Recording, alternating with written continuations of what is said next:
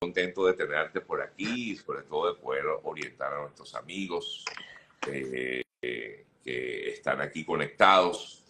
Como yo decía, Marisela, una de las promesas que uno mismo se hace toda, cada vez que comienza el año es, bueno, este año sí voy a hacer dieta, voy a empezar a la dieta, porque es que además venimos de un mes eh, fuerte, ¿no? De excesos, comidas, bebidas, etcétera, ¿no? Y etcétera. Entonces, bueno, vamos a ver qué, orientación nos da nuestra invitada de hoy, Marisela Granito. Ella es nutricionista venezolana, radicada hoy día aquí en Estados Unidos. Gracias por estar con nosotros, Marisela. Bueno, gracias a ti por la invitación, Sergio. Lo primero que debo aclarar es que yo no soy nutricionista. no te preocupes, pero estoy en este mundo de la alimentación y la nutrición. Eh, pero eres médico. Eh, soy biólogo y tengo un doctorado en ciencia de los alimentos y nutrición. Entonces, claro, eso es lo que me ha permitido, pues, incursionar en, en, esta área que es definitivamente, en esta época del año, un área en la que pensamos todos, porque, como tú bien dices, o sea, el mes de diciembre es un mes de excesos, pero lo más importante, creo yo, es que comienza un nuevo año, comienzan los planes y el mejor plan que puedes hacer es contigo mismo. Entonces, si sientes que estás fuera de lo que tú consideras que debes estar, porque no te sientes bien o no te ves bien, porque ambas cosas son fundamentales, tomar asuntos, tomar las cosas en tus manos y, actuar. O sea, no dejarlo pasar, no dejarlo ahí como un, un simple deseo de inicio de año, sino actuar. Pero, pero es que normalmente es así, digo, ¿no? Es por un deseo de, inicio de año. Tú dices, bueno, yo este año sí, hoy empiezo la dieta, empiezo lo que sea, empiezo a hacer ejercicio. Mira, yo, bueno, de verdad ya yo tengo una costumbre que vengo entrenando desde hace bastante tiempo, pero eh, yo fui a entrenar el 3 de enero y, y estaba full el gimnasio. Eh, en diciembre, o sea, yo entrené el, el, último día que había entrenado, había sido el 30 de diciembre y no había nadie. Exactamente. Entonces tú dices, qué increíble la diferencia entre lo que fue el 30 de diciembre, no había nadie, yo decía, qué cosa tan sabrosa entrenar solo, y de pronto el 3 de enero eso estaba así, porque la gente empieza enero y de inmediato, ojo, y eso fue el 3 de enero, ya ayer era otra cosa, ¿no? Era peor, sí. Sí, así es a mí me pasó lo mismo, yo entrené el 30 e inclusive el 31 y aquello estaba vacío. Pero bueno, mira, lo importante es que esas ganas que tenemos a inicio de año no se desvanezcan en el tiempo, porque si no volvemos, llega entonces, bueno, la época de vacaciones y queremos ir para la playa y, ay, no, porque resulta que tengo el rollito por aquí, el rollito por allá. Entonces, es mejor concientizar en qué punto estás. Ok, yo tengo, creo que tengo exceso de peso. Que ojo, el detalle no está en el peso, el detalle está en el porcentaje de grasa. Y esto es algo que siempre decimos, no, que estoy pasada de peso. Lo que nos enferma es tener un porcentaje de grasa corporal fuera de los rangos. Y bueno, ¿y cuáles son los rangos? Para las mujeres es diferente que para los hombres. Para las mujeres está entre un 20 y un 30%. Si ya estoy en un 40 y tanto por ciento, oye, tengo que parar. Porque eso no es solo que no, no me siento bien con lo que veo en el espejo, sino que me va a enfermar. Y es bueno entonces concientizar esa situación ahora y tomar acciones. No quedarte en que, ay, yo debería bajar de peso. Oye, ¿será que voy el lunes para el gimnasio? Porque esa es la otra, ¿no? Siempre hay un lunes que nunca llega.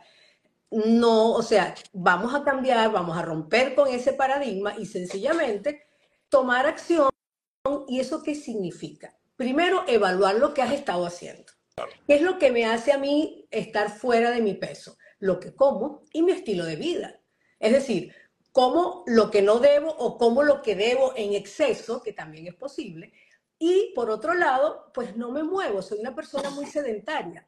Ahorita en las redes hay muchísima información sobre este tema. Lamentablemente, también hay mucha desinformación, porque eh, al punto de que las personas también dicen, ok, pero es que ella me dice esto, aquella me dice lo otro, ¿realmente qué debo hacer? Lo que debes hacer es acudir a un profesional del área y no simplemente a tu vecina y ver que, ay, ¿qué hiciste tú, vale? Que veo que estás chévere, bajaste de peso y no sé qué.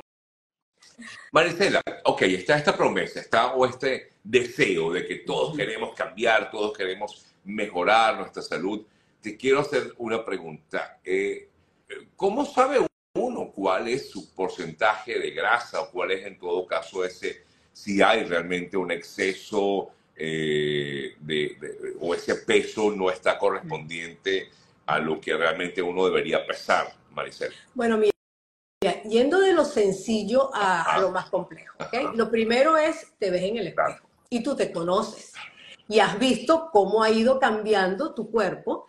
Hay zonas en las que se nota más algo que yo antes no tenía, entonces esa es la primera indicación. Luego, eh, hay ahorita herramientas que están al alcance de cualquier persona, como son las máquinas de bioimpedancia, que son unas pesas que te dan no solo el peso, sino el porcentaje de grasa corporal, el porcentaje de masa muscular, el porcentaje de agua, que en el caso particularmente de las mujeres es esencial, porque dependiendo del estado de hidratación que tengas en un momento determinado, el porcentaje de grasa que se va a reflejar en esa máquina va a cambiar. Entonces, el hecho es que esas máquinas existen en el mercado. Eh, hay que tener cuidado. Yo siempre a las personas que asesoro les digo, oye, no la compres antes de que me digas que vas a comprar, porque hay unas que son muy económicas, pero te escanean solo hasta la, la cintura. Entonces, el porcentaje de grasa que te aparece a veces es muy bajo y no se corresponde con la realidad. El hecho es que esa es la forma precisa que tiene cualquier persona para determinar si su porcentaje de grasa está más allá del deber ser. ¿Ok? Ahora, Marisela, eh, por supuesto, tú lo decías y lo explicabas muy bien, hay hoy día millones de vías para obtener información. Uno se mete en YouTube, busca en cualquier red social información al respecto. Hay muchísimas personas, algunas muy calificadas, otras no tanto, que te dan, te orientan, te dicen qué hacer, cómo, qué comer, qué no comer. Te pregunto, ¿cuál es la mejor dieta? Mira, yo diría que es esa forma de comer que te permite, por un lado, no estar angustiado. Eso es lo primordial. Si tu forma de comer, la que vas a adoptar de ahora en adelante, te genera mucha ansiedad y mucha angustia, ya por allí tienes eh, puntos de menos. En segundo lugar, esa, esa forma de comer tiene que aportar todos los nutrientes que tú necesitas. Y ojo, yo no creo en los superalimentos. Yo no creo que porque una persona coma eh, linaza, por ejemplo, o la chía, o en fin, todos estos alimentos que han ido digamos, pasando de moda o pasando a través de la moda, que esa sea la solución. La solución está en hacer una alimentación lo más eh, cercana a ti, es decir, prepara los alimentos en tu casa. Compra los ingredientes, prepáralos en tu casa de acuerdo a tu gusto y luego consúmelos en las cantidades que los necesitas. Porque esto también es muy importante. El hecho de que el salmón, por ejemplo, oye, es un pescado muy bueno, tiene omega 3, pero tiene un porcentaje de grasa alto. Y aquellos que dicen que las calorías no importa, que no hay que sacar cuentas, sí hay que sacar cuentas. O sea, alguien tiene que sacarlas por ti porque eventualmente tú no lo sabes hacer. ¿Y por qué hay que sacar cuentas? Porque si yo consumo más energía medida en forma de calorías, que también esa es otra palabra que ha sido, tú sabes, demonizada. Si yo consumo más energía de la que gasto y de la que yo necesito para mantener, aquí se queda. Entonces, eh, ¿cuál es la mejor dieta? Pues, en primer lugar, la que no me va a sacar de mi rutina de vida. Eso también es importante, ¿ok? Yo debo tener el derecho de seguir haciendo. Si yo trabajo por la mañana y tengo libre por la tarde, oye, no me mandes a entrenar por la mañana, no hay problema, entrena por la tarde, pero entrena. Si yo no tengo tiempo de desayunar en mi casa, entonces llévate el desayuno al trabajo. Es decir, adapta esa, ese sistema de alimentación a tu ritmo de vida y a tu tipo de, de gustos, porque eso es otra cosa.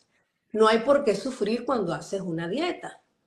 Los alimentos, si tú conoces cómo están compuestos, tú puedes sustituir unos por otros. Oye, es que a mí el arroz no me gusta, es que jamás, es que no. Yo prefiero la batata o la yuca. Al final, hay simplemente que ver qué cantidad de arroz o qué cantidad de yuca te tocaría a ti comer. En esa etapa en la que tú además, por ejemplo, te estás comprometiendo a hacer un, eh, una actividad física. Porque no digo entrenamiento, porque es otra palabra que asusta. Hay que simplemente pensar que nos tenemos que mover. Eh, recientemente la Organización Mundial de la Salud decía que apenas 30 minutos, 30 minutos tres veces a la semana, eso no es nada. Y yo no me quedaría allí. Yo creo que tenemos que movernos todos los días. Y yo recomiendo que sea, si vas a caminar, vas a comenzar por caminar, que no sea un caminar así contemplativo, no, un caminar dinámico, ¿verdad? Y por al menos unos 45 minutos. ¿Para qué? Para que puedas ir viendo resultados, porque esa es la otra cosa. Si tú haces las, eh, lo que debes hacer a medias, no vas a obtener ni siquiera pequeños resultados y no va a haber esa retroalimentación positiva que es la que te hace seguir adelante. Claro, porque si haces un entrenamiento, digamos, muy básico, por ejemplo, como tú decías, 20, 30 minutos de caminata, pero como que sin nada, claro, por supuesto no vas a ver resultados. En cambio, si vas incrementando ese, esa caminata un poquito más fuerte, más dinámica, como bien comentabas, pues ya poco, y eso te va entusiasmando además, ¿no? Te va ayudando. Oye, dices, me siento mejor, más activo, porque mientras más ejercicios haces, déjame decirte, que te vas a sentir muy activo en todas las áreas de tu vida.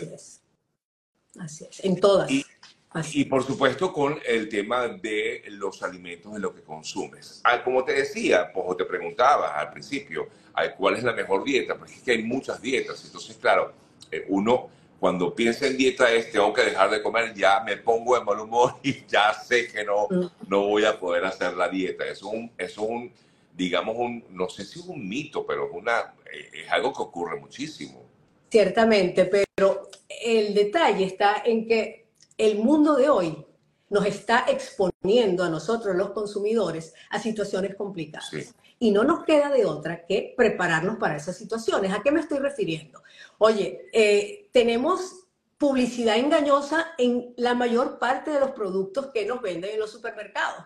Los que me han visto en mi Instagram, a veces pongo ejemplos, el otro día, que si un té con probióticos, señores, olvídense de eso. El té se hace con agua caliente, en lo que esos probióticos los sumergen en el agua caliente se fueron y tienen que llegar vivos al tu intestino, no van a llegar jamás. Entonces, ese tipo de engaños, ¿cómo los sanamos aprendiendo, documentándonos, buscando, eso sí, fuentes de información fidedignas, porque como decíamos, en las redes ahorita hay muchísima desinformación.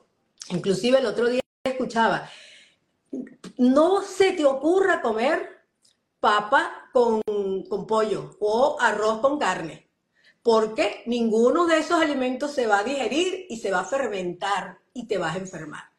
Esto lo escuché, de hecho tengo pendiente hacer un reel explicando un poquito cómo es el proceso de la digestión para que la gente se tranquilice.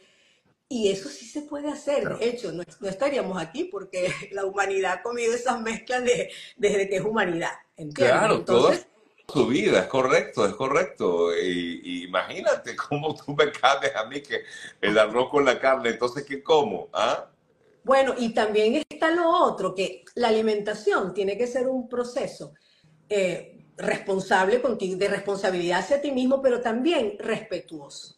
Ahorita, si tú, por ejemplo, eres, eh, llevas una alimentación tipo keto, oye, y yo no, yo soy omnívoro, yo consumo alimentos de origen animal y de origen vegetal, entonces no, es que tienes que ser keto, porque es que si no eres keto, entonces te puede pasar esto y esto y esto. O, por ejemplo, una persona que sea vegana y que no consume ningún tipo de, alimento de origen animal. Entonces, dejémonos de ese tipo de, digamos, discusiones que no nos llevan a nada y vamos a centrarnos en qué es lo que a mí me gusta. Por ejemplo, yo este, respeto la dieta keto bien hecha, que por cierto, muy pocas personas la hacen bien y entonces al final eh, el, en fin, el efecto no, no, va a ser nunca el ideal.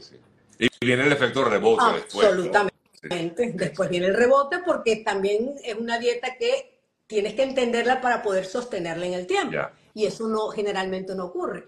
Pero ok, yo respeto a las personas que quieran hacer. Eh, quieran hacer una dieta keto. De hecho, a mí han llegado personas que dicen, mira, yo soy vegana y quiero seguir siendo. Muy bien, Claro. pero ahora vas a ser un vegano que va a comer de manera equilibrada Claro.